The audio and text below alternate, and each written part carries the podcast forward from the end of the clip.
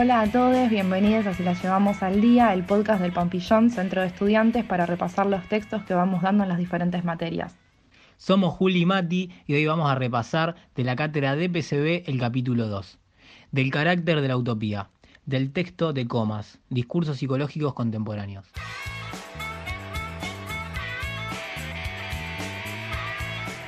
Del carácter de la utopía.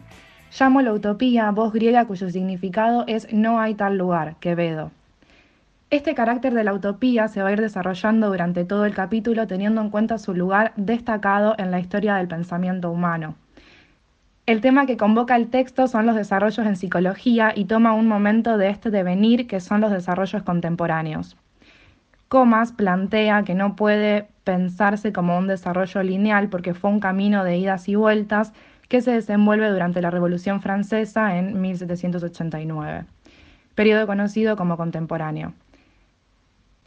Esta etapa dio lugar a la problemática psicológica que se desenvuelve en un contexto donde la Revolución Francesa da respuestas al conocimiento condicionadas por sus intereses y moral. A mediados del siglo nace el enciclopedismo que contenía los mismos ideales que la Revolución Francesa mostrando un desarrollo lineal. A esta linealidad con la que siempre se nos presentó el fenómeno le oponemos un desarrollo discontinuo. Comas va a, plantar a plantear la metáfora de una red donde los nudos no implican un antes y un después, sino que anudan hilos para que no sean simples sogas sueltas. Este desarrollo que vamos a trabajar tiene un inicio arbitrario desde el lugar conocido a uno desconocido, que es el lugar deseado, la utopía. Desde este destino se retoma al inicio con nuevas preguntas para ir hacia nuevos lugares, nuevas utopías.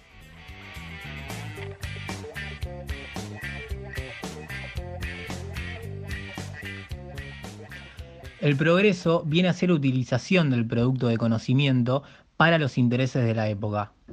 Esto es lo que ocurrió con el conocimiento científico.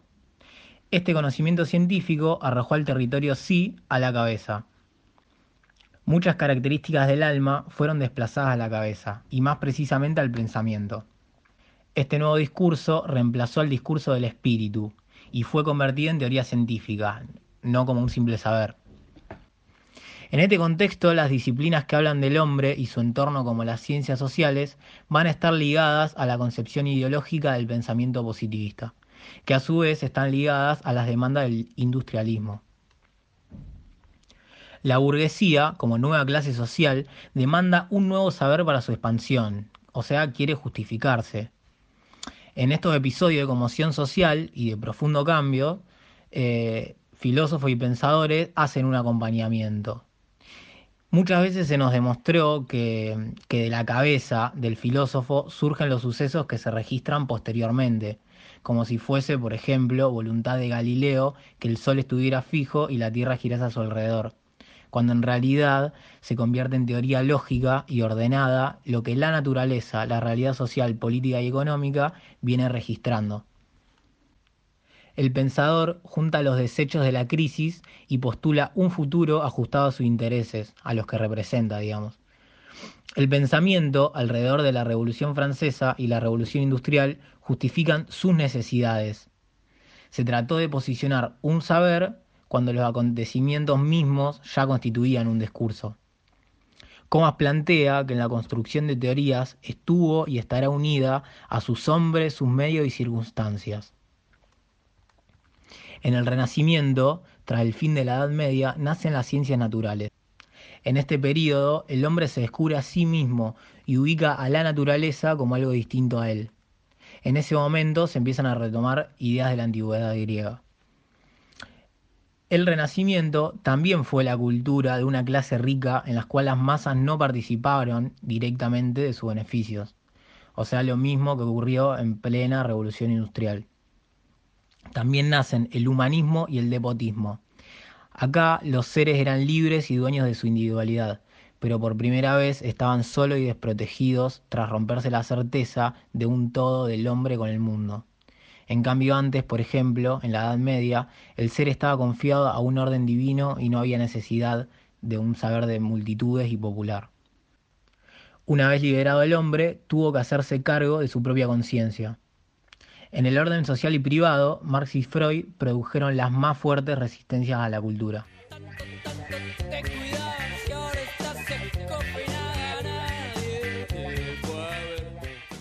Mediante el relato de la novela de Eco, el autor nos invita a interrogarnos en relación a aquello que irrumpe con el poder instituido, aquello que sostiene todo el orden de la legitimidad de un poder, sea cual sea.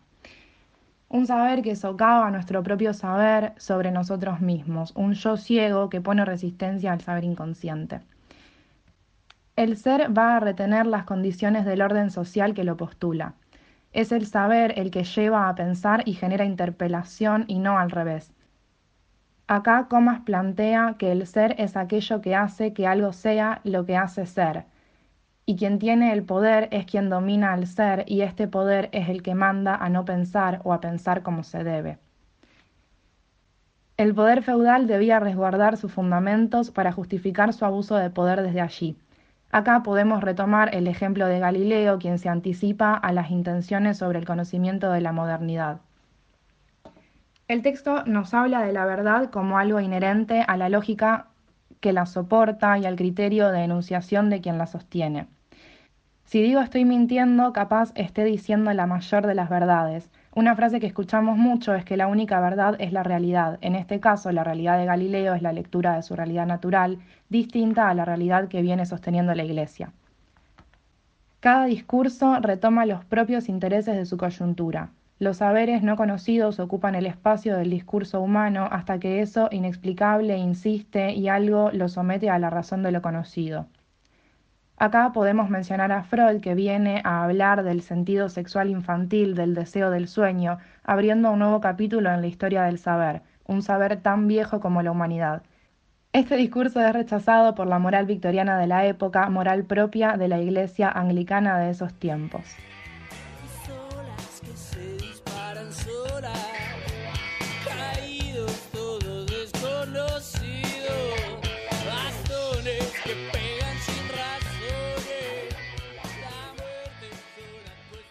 El positivismo filosófico del siglo XIX viene a delimitar el campo del saber y dividirlo arbitrariamente.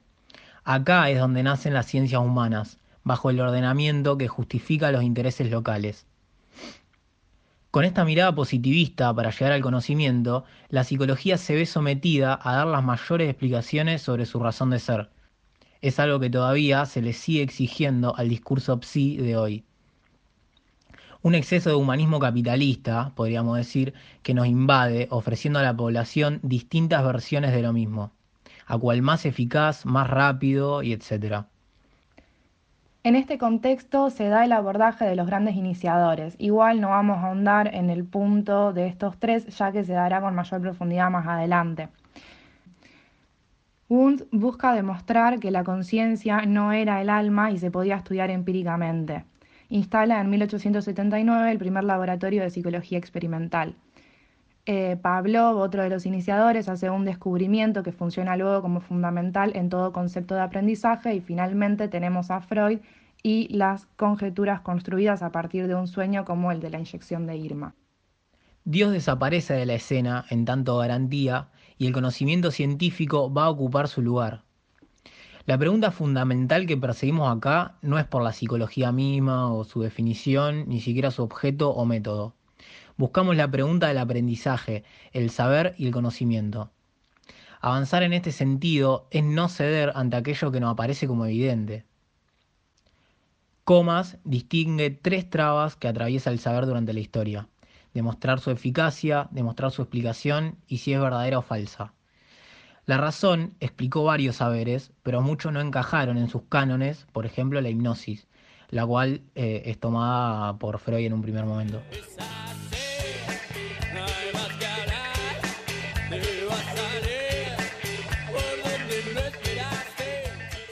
Ya para finalizar el texto, está bueno que pensemos en el carácter de la utopía como posibilitadora de nuevos conocimientos, ya que propone una noción de aventura en la búsqueda de un eh, lenguaje desconocido.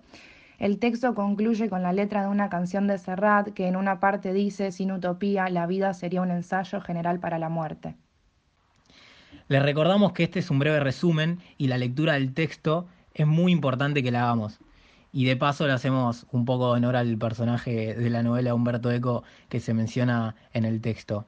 Eh, un lector que le gustaba leer las fuentes e interpretarla por él mismo. Así que bueno, damos por finalizado este resumen y nos encontramos en el siguiente podcast. Adiós.